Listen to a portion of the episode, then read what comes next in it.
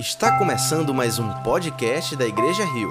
Esperamos que você seja profundamente abençoado com a mensagem de hoje. Bom dia, família Rio, todos vocês que nos acompanham pelas redes sociais, pelo YouTube. É a primeira vez que eu estou pregando para esse auditório tão vazio, mas ao mesmo tempo tão desafiado. Nós temos vivido dias de muitos desafios como igreja, realmente precisamos viver o Evangelho de maneira profunda e radical, porque são grandes os desafios que nós temos enfrentado por esses dias. Eu creio que você aceitaria o meu convite para mais uma vez orarmos juntos e pedir a graça de Deus sobre a nossa vida. Então, nesse momento, se você pode, feche os teus olhos aí onde você está. Eu queria mais uma vez orar com e por você. Deus, nós cremos que Teu Espírito Santo está conosco, mesmo em meio às situações mais difíceis. Cremos, Pai, que a Tua palavra é aquela que nos anima, que nos inspira. Senhor Jesus, nós viemos aqui buscar forças, ânimo, esperança, vigor. Senhor, nós carecemos demais de Ti, precisamos ouvir a Tua voz, Senhor. Portanto, fala conosco, Pai. Os dias têm sido tão difíceis, as notícias tão desanimadoras, mas é na tua palavra que nós encontramos alívio e fortaleza. Por isso, Espírito Santo de Deus, ministra ao nosso coração algo especial da tua parte, em nome de Jesus e para a glória do teu santo nome, é isso que eu peço. Amém. Amém. Eu sei que você está aí me acompanhando e eu queria nesse momento, você que está no Instagram, você que está nas câmeras aí do YouTube, eu queria que você tirasse uma foto, marca nosso Instagram, arroba Igreja Rio. Nós queremos saber que você está aí conosco, você que está nos acompanhando pelo YouTube. Faz um comentário, diga de onde você está nos assistindo, diga aquilo que Deus já ministrou ao seu coração através das canções. Queremos interagir. Virtual não quer dizer que não é real, virtual quer dizer que não é presencial. Nós não estamos presencialmente juntos, mas estamos virtualmente juntos. Então, eu gostaria de desafiar você a marcar aí o Instagram da igreja, postar uma foto, a convidar outras pessoas a estarem conosco nesse momento. Sabe, todos nós estamos enfrentando dias difíceis, não há um só que não esteja nesse momento sendo desafiado e convidado ao medo. Talvez quando nós escutamos as notícias, quando nós lemos os jornais, nós somos desafiados ao desespero.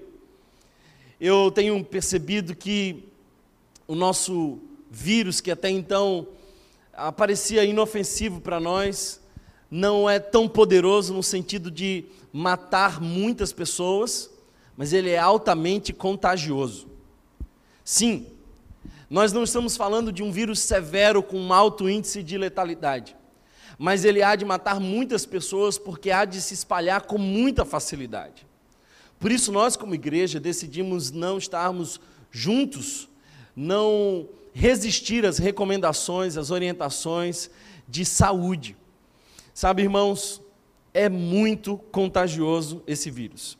Por isso, eu queria que você tomasse todas as precauções possíveis nós não queremos que a nossa igreja sofra ainda mais do que está sofrendo. E eu queria falar para você uma coisa: há um vírus pior do que o coronavírus, e é mais contagioso do que o coronavírus, que é o medo. O medo é mais contagioso do que o coronavírus. E o medo tem feito muitas vítimas, tem feito pessoas ficarem desesperadas, apavoradas. Talvez uma das mais frequentes instruções de Jesus é: não tenha medo. Porque o medo sufoca a nossa fé, o medo nos impede de enxergar um futuro de esperança. O medo, ele infelizmente muitas vezes vai roubando aquilo que Deus tem para nós. Por isso, o meu desafio hoje, no meio dessa crise, para você é não tenha medo. Não deixe esse vírus se espalhar. E quanto mais você sente medo, mais isso contagia outras pessoas. Eu tenho visto o movimento da sociedade, eu poderia dizer que três marcas hoje são muito notadas no meio da nossa sociedade. Talvez a primeira delas seja o medo. O medo é muito contagioso. Mas um outro vírus igualmente contagioso é o egoísmo. Nós temos visto pessoas pensando em salvar-se. É gente que está pensando em se proteger, mas não em proteger o outro, o outro, em cuidar do outro, em doar ao outro, em amar ao outro.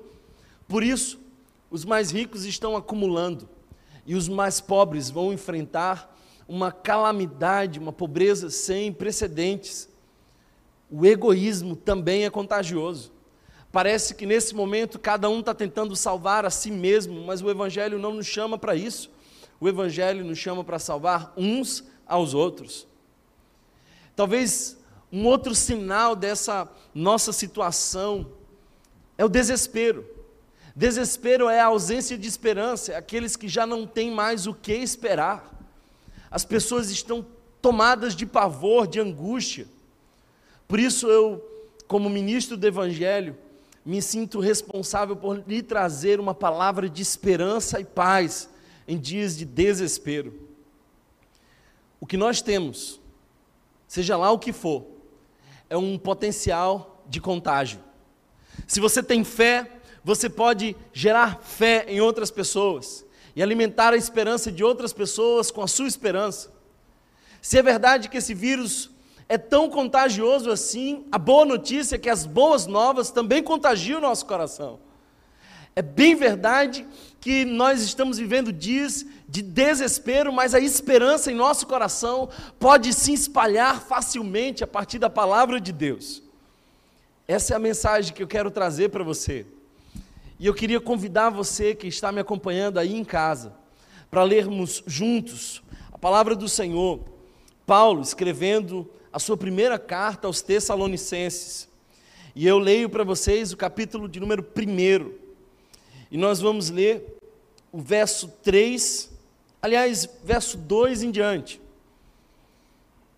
O texto diz assim: Sempre damos graças a Deus por todos vocês sempre damos graças a Deus por todos vocês, mencionando-os em nossas orações.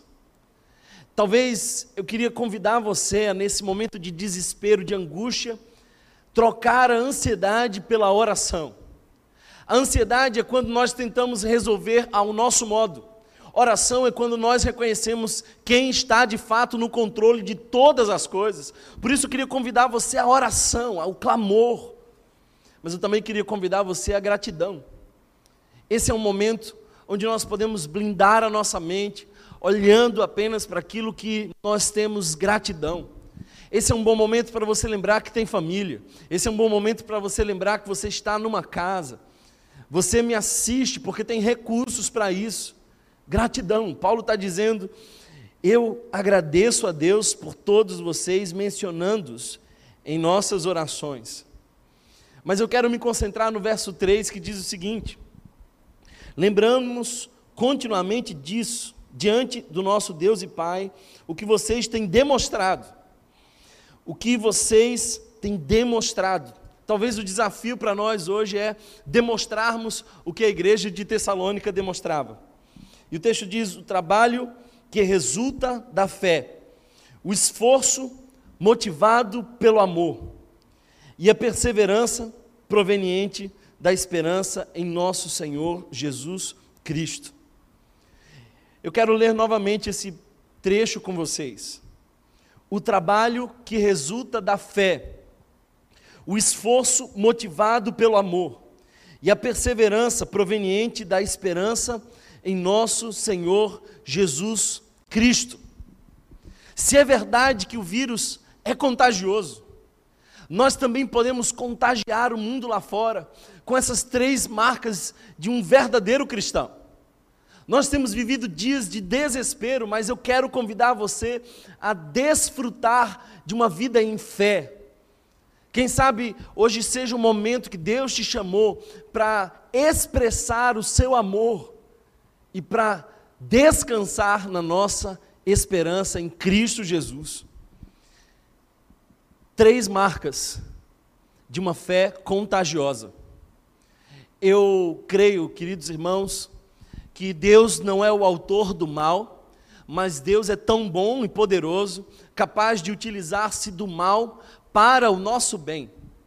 E eu acredito que através desse vírus que tem se espalhado pelo mundo, Deus tem despertado as nações para que eles possam entender que não são o bastante para si mesmos para que eles possam reconhecer que precisam de um Salvador, para que eles possam reconhecer a sua fragilidade humana, a sua vulnerabilidade.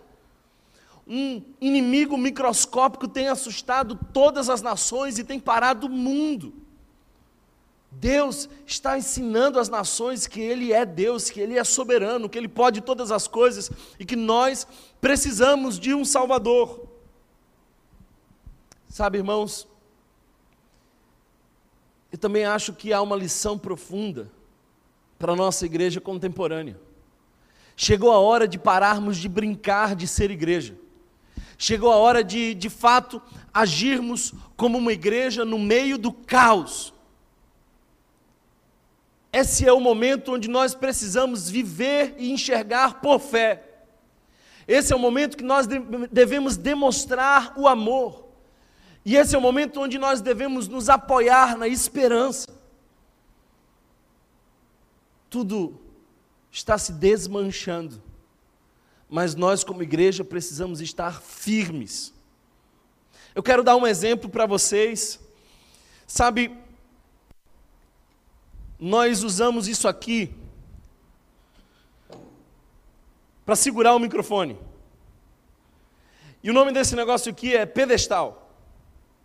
E ele só fica em pé, ele só para, ele não cai de modo nenhum, porque ele tem três apoios.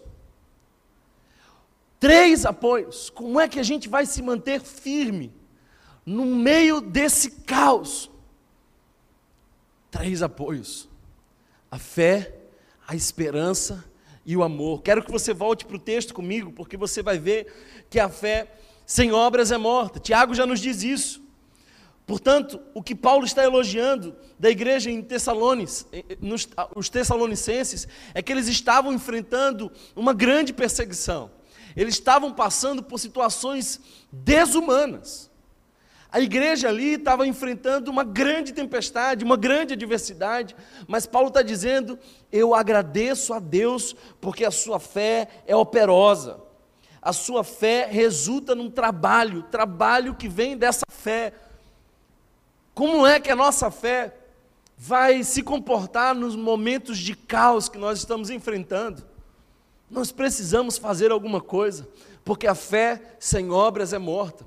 Às vezes as pessoas confundem Tiago, porque acham que Tiago está fazendo uma, um paralelo entre fé e obras. Não, a carta de Tiago não propõe um paralelo entre fé e obras propõe um paralelo entre a fé viva, que gera obras, e a fé morta, que não gera nada. Nós precisamos olhar para o mundo pelas lentes da fé. Fé é isso. Fé é não se deixar levar pelas paisagens desesperadoras, pelos cenários sombrios. Fé é olhar para além disso. Há uma das canções que eu mais gosto e quem sabe nós possamos tocar aqui essas canções que diz assim: essa paz que eu sinto em minha alma não é porque tudo me vai bem. Essa paz que eu sinto em minha alma é porque eu amo ao meu Senhor. Isso é fé. Fé é a maneira como nós enxergamos o mundo. Fé é a maneira como nós significamos as coisas. Fé é a maneira como nós interpretamos o trabalhar de Deus em nossa vida.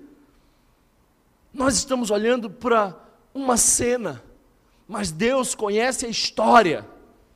Nós estamos olhando para o caos, mas Deus sabe o que está acontecendo para além desse cenário terrível. Deus conhece a história inteira.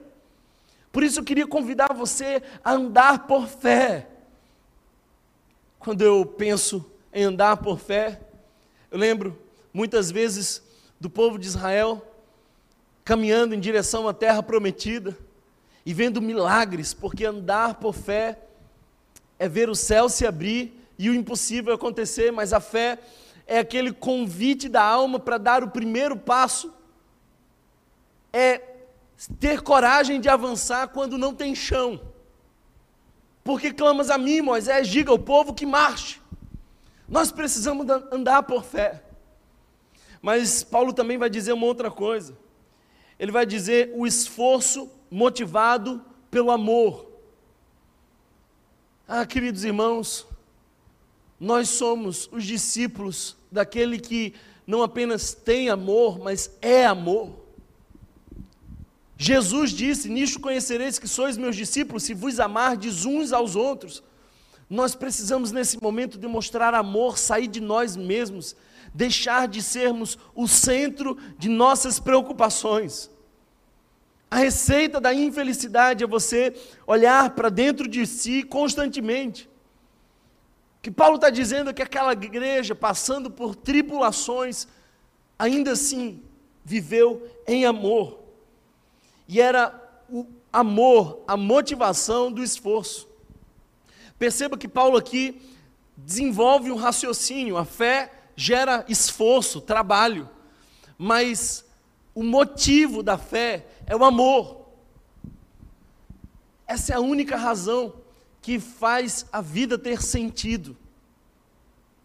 Talvez por isso, 1 Coríntios, capítulo 13, diz que sem amor de nada adiantaria o nosso esforço, ainda que eu falasse a língua dos homens e dos anjos, sem amor de nada adiantaria, se eu desse os meus bens aos pobres, se eu desse o meu corpo para ser queimado vivo, não adianta, sem amor nada vale. Nós precisamos amorizar o mundo. Existem pelo menos três razões pelas quais há pobreza no mundo. A primeira delas é por um sistema explorador, corrupto, ganancioso, porque faz sobrar a alguns e faz faltar a outros. A segunda razão pela qual temos pobreza é falha pessoal. É o indivíduo que acostumou-se com o caos, é o indivíduo que não tem desejo de ir além. Ele entrou num modo de espera dentro da pobreza.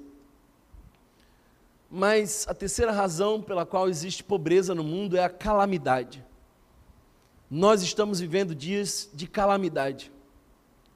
E nós precisamos fazer com que a nossa fé gere obras, e obras motivadas pelo amor, para amparar aqueles que estão vivendo na calamidade. Talvez a maior de todas as pobrezas é não ter sentido para viver.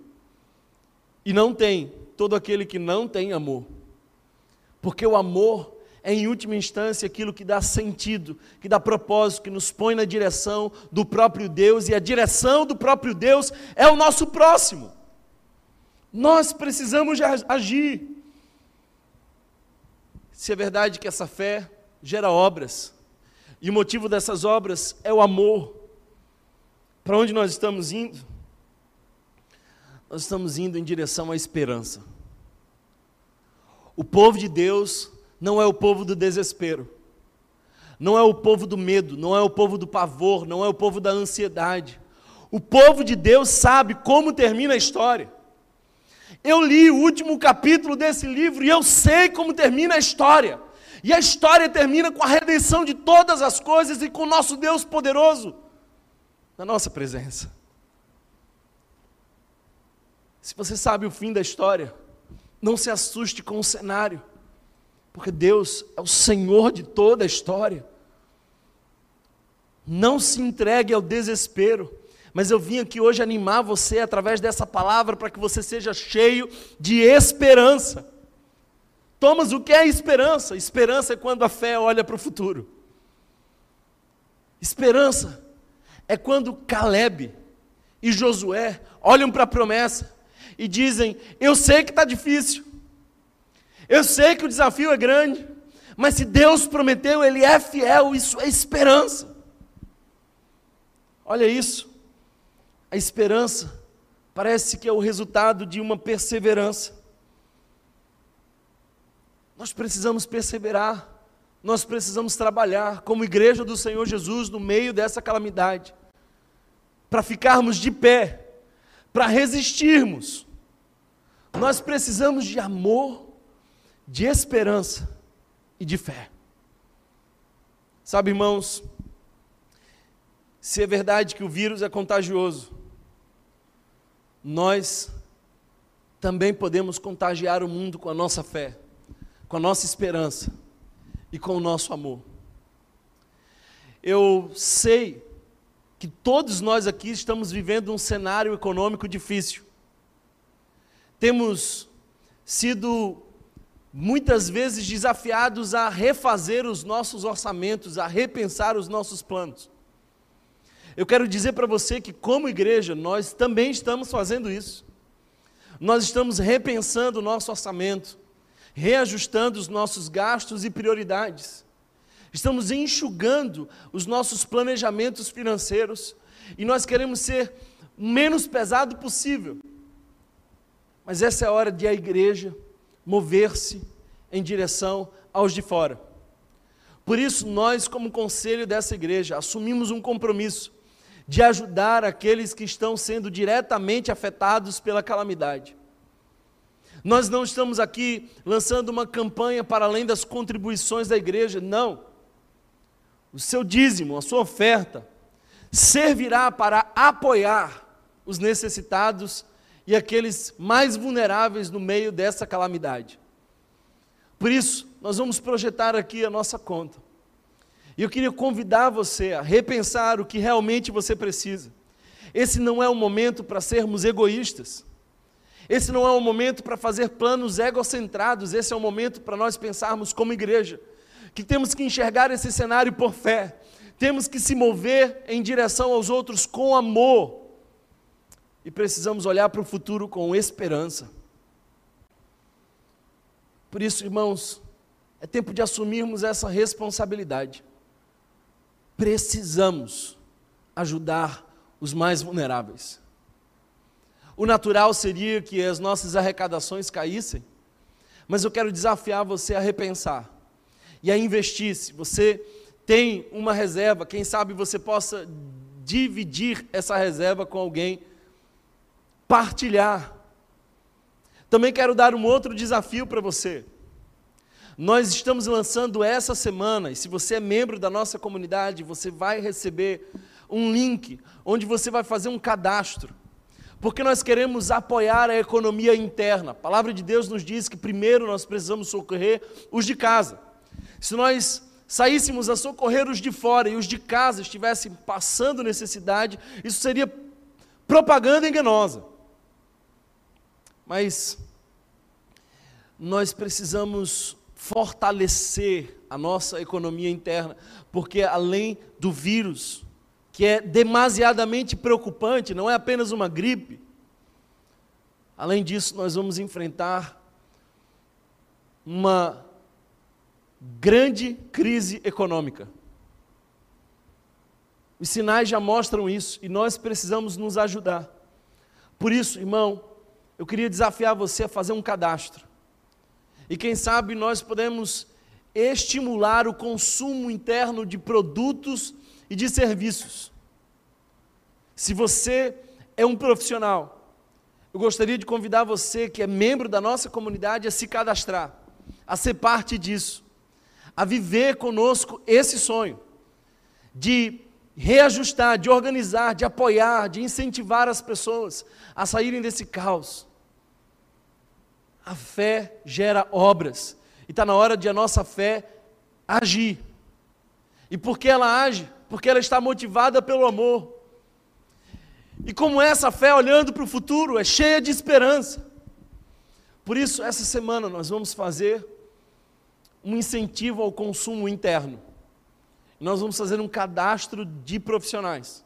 E eu queria convidar você, que é membro da nossa comunidade, a participar desse cadastro. Além disso, nós também temos uma outra possibilidade de levar esperança às pessoas. Sabe, irmãos, esse é um momento de isolamento, de desespero, e eu gostaria que você escrevesse cartas, mas cartas de esperança. Porque se é verdade que esse vírus contagia, a esperança também contagia, a fé também contagia. O amor é altamente contagioso. eu queria convidar você a escrever cartas e a distribuir essas cartas e assinar essas cartas não com o seu nome, mas assiná-las com o nome de Jesus. Quem sabe você possa, nesse momento, representar Jesus para alguém que está isolado, angustiado, aflito.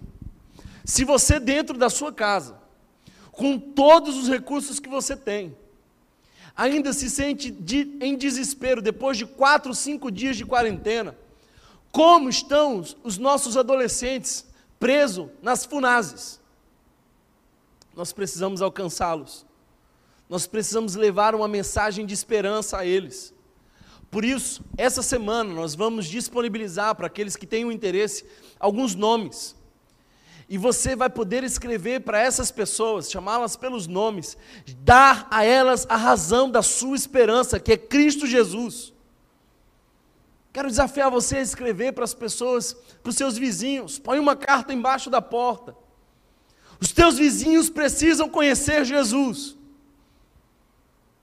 E esse é um momento de desespero, onde um crente fiel, cheio de fé, movido pelo amor, pode contagiar os outros com esperança.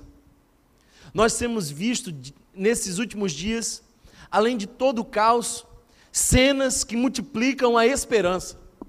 Pessoas que vão para as varandas para aplaudir profissionais da área da saúde. Gente que vai ali cantar canções de louvor ao Senhor. Pessoas que celebram o aniversário de vizinhos. Nós temos visto cenas de generosidade e solidariedade. E como igreja do Senhor, nós precisamos mostrar que somos de fato verdadeiros discípulos, porque nisto conhecerão que sois meus discípulos, disse Jesus, se amardes uns aos outros. Para estarmos de pé no meio desse caos, precisamos de fé, precisamos de amor, precisamos de esperança. Por isso, irmãos, eu gostaria que você abraçasse o plano emergencial que a nossa igreja desenvolveu, onde nós estamos apoiando o consumo interno, nós estamos fortalecendo os mais vulneráveis, dando a eles suporte, e também estamos espalhando a esperança em diversos lugares. Quero desafiar você, portanto, a ser generoso com a sua contribuição.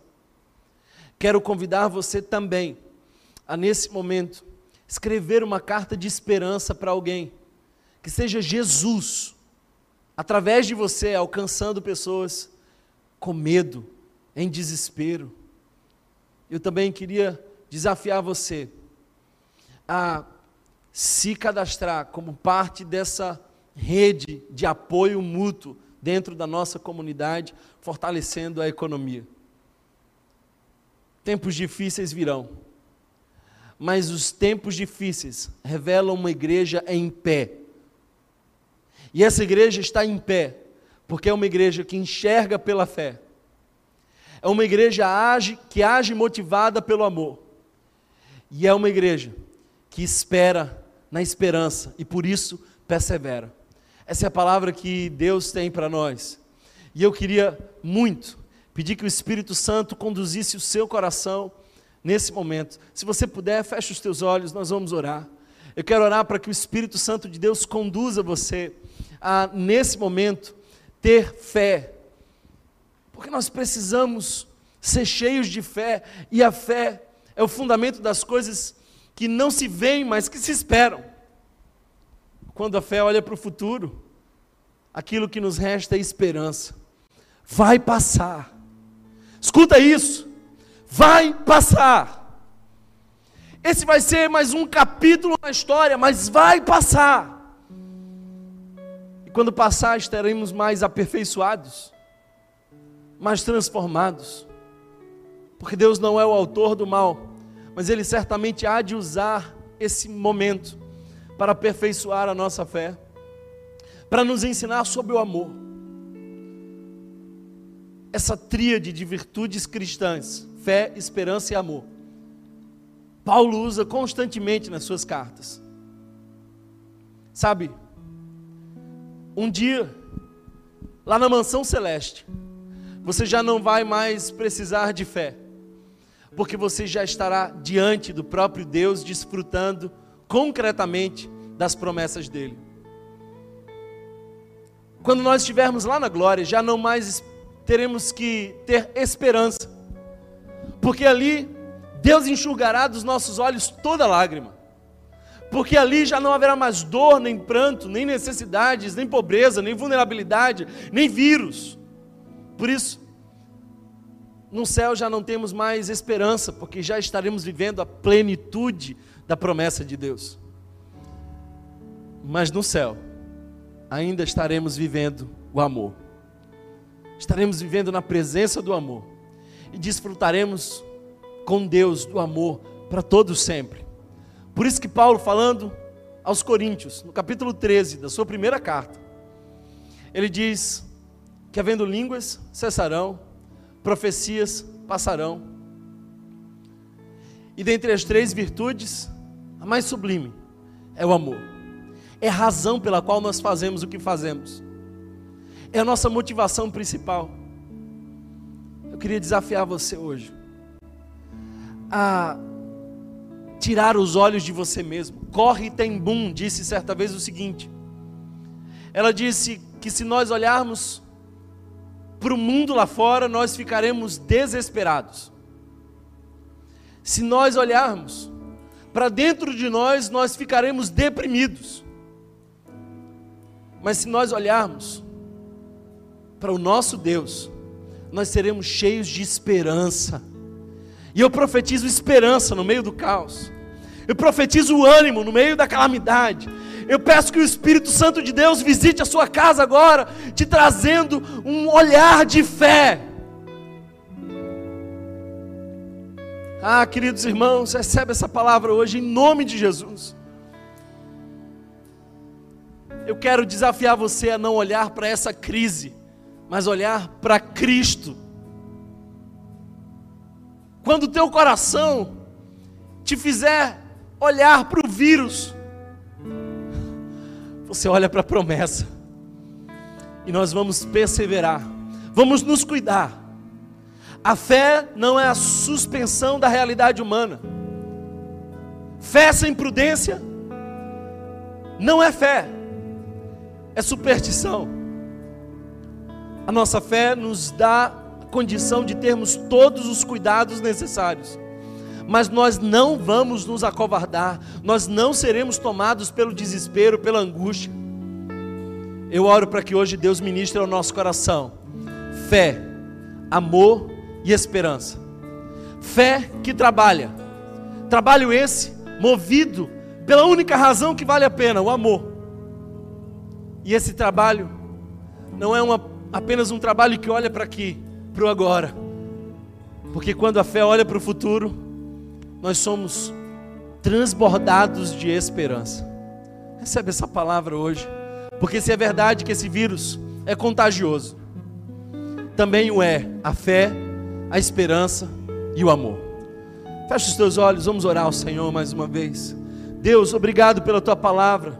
Obrigado pela tua presença, Senhor. Eu te peço que tu ministre ao nosso coração. Deus, livra-nos, Senhor, do desespero.